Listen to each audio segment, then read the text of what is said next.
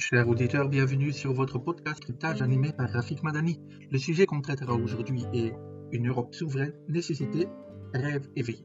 Les scénarios envisagent trois lignes d'évolution continuer à avancer sans changement substantiel, faire de l'Union européenne une union politique fédérée, ou développer des capacités communes en renforçant les forces armées nationales et en mettant davantage l'accent sur la normalisation des équipements et la formation commune. La plupart des systèmes de défense prennent beaucoup euh, plus de, de 5 ans entre le moment où ils sont commandés et celui où ils sont prêts au combat.